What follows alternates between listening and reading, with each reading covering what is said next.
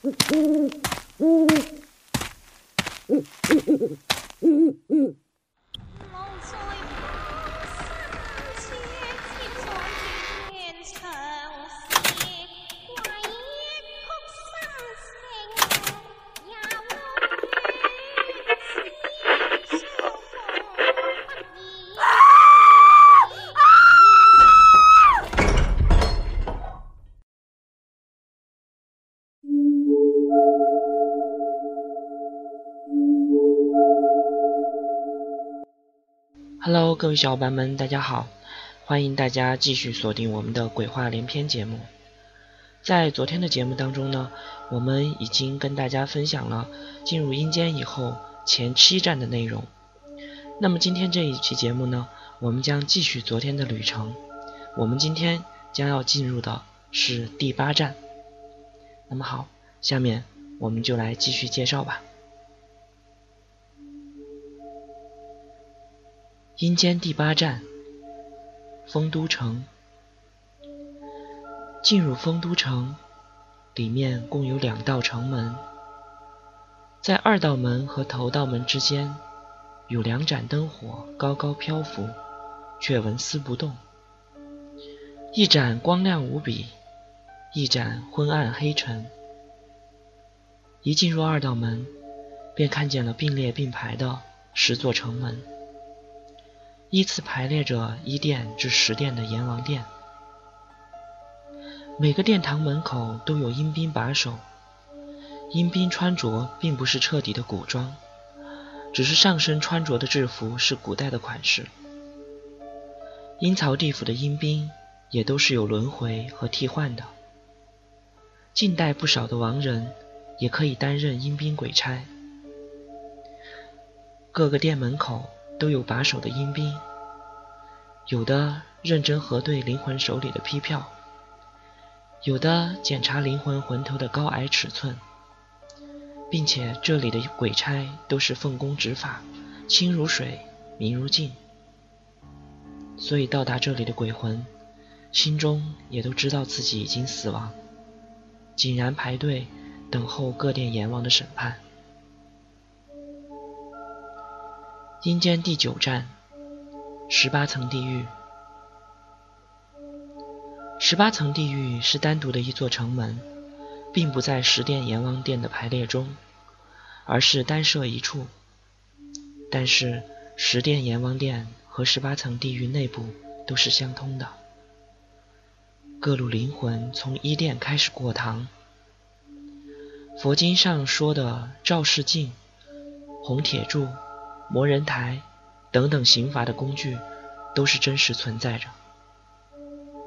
掌管这些刑具的阴兵，也真的都是青面獠牙，没等上到刑具，都已经吓得半死。一般的灵魂在通过第一殿的审核之后，阳间的时间，也应该是亡人的头七了。这个时候，一殿阎王都会重新发出批票。交给阴兵，各路灵魂都要带上捆仙索，带着亡魂头七回魂，看望亲朋好友。头七过后返回阴间，继续等待审问。一殿一殿的走，一殿一殿的过，在这里，恶人善人都会得到该有的报果。同时，常说的枉死城。阴灵城等等，都是这十八地狱中的城中城。阴间第十站，供养阁。大家心中都会疑问：阳世的活人给死人烧纸钱、烧衣物、上贡品，亡人到底能不能够收到？答案是肯定的，只要正确的、如法的进行烧纸钱。烧衣物、上贡品，那么亡人都是可以得到的。这个中间的供养阁，就类似咱们阳间的邮局一样，专门负责传递阳间的供养品给死人。这供养阁里也是分配的十分明确，按照阴宅的地址、供养品德的不同进行分类，都会很及时的、准确的送到灵魂的手中。这个时候的灵魂已经可以开始接受阳间的供养了。阴间第十一站，鬼界堡。经过十殿阎王的过堂审核后，各路灵魂就可以称作鬼魂了。有罪的下到十八层地狱受罚，没罪的按照生死簿上的记载，开始过自己的鬼魂生活，开始守自己的鬼兽。等守完了自己的鬼兽，就开始等待正常的六道轮回。由灵魂转化为鬼魂之后，鬼魂和阳世的活人相比，就有了所谓的神通。其实这个神通也是相对来讲的。对于鬼魂来说，阳世活人的最基本的呼吸功能也是神通。正常守鬼兽的鬼魂，就住在这阴间的第十一站——鬼界堡。这里需要告诉大家的是。日后若有机缘过阴，千万不可随便吃阴间的东西，不然难以还阳。就是还了阳，也会身得重病。鬼界堡里的鬼魂也有自己的法律法规，有自己的年节假日。阳世的活人所冲撞的鬼魂，就多数是这鬼界堡里的鬼魂，只有极少数的才是冲撞到了孤魂野鬼。鬼界堡里的鬼魂，在特定的日子、特定的情况，都是可以返回阳间的。但这些鬼魂必须严格遵守自己的道德和规范。什么时间可以显形，什么时间可以回家，这些都是严格规定的。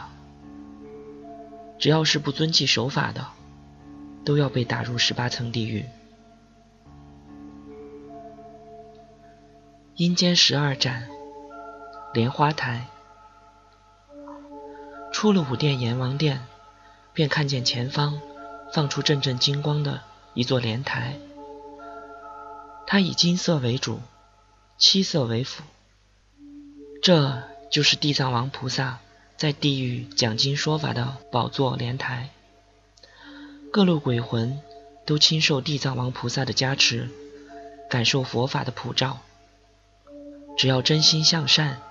放下欲望，即使成了鬼魂，也一样可以前往西方。但天宇虽宽，不润无根之草；佛法虽广，不渡无缘之人。阴间第十三站，还魂崖。到了阴间第十三站，还魂崖，崖边有一座桥，桥上。有四尊守护桥的神兽，坐落在两边。界碑石上写着“金银桥”，桥的那边便是六个圆道，发出各色的光芒。这就是六道轮回。过阴的弟子，莫不可踏上投胎路，一定要直奔还魂崖，因为还魂崖的那一边。阳光是多么的温暖呢！好了，各位小伙伴，到这里为止呢，我们就把这个过阴人在阴间所看到的、所经历过的东西，全部给大家做了一个非常详细的介绍了。那么，究竟我们的阴间是不是这样的？我们死后？是不是真的要经历过这样的十三战？我们真的不得而知。所以，无论它是什么样的，总有一天我们就会知道。那么好，到这里为止呢，今天的节目又要跟大家说再见了。希望大家继续关注我们鬼话连篇的节目。我们下期的节目再见，拜拜。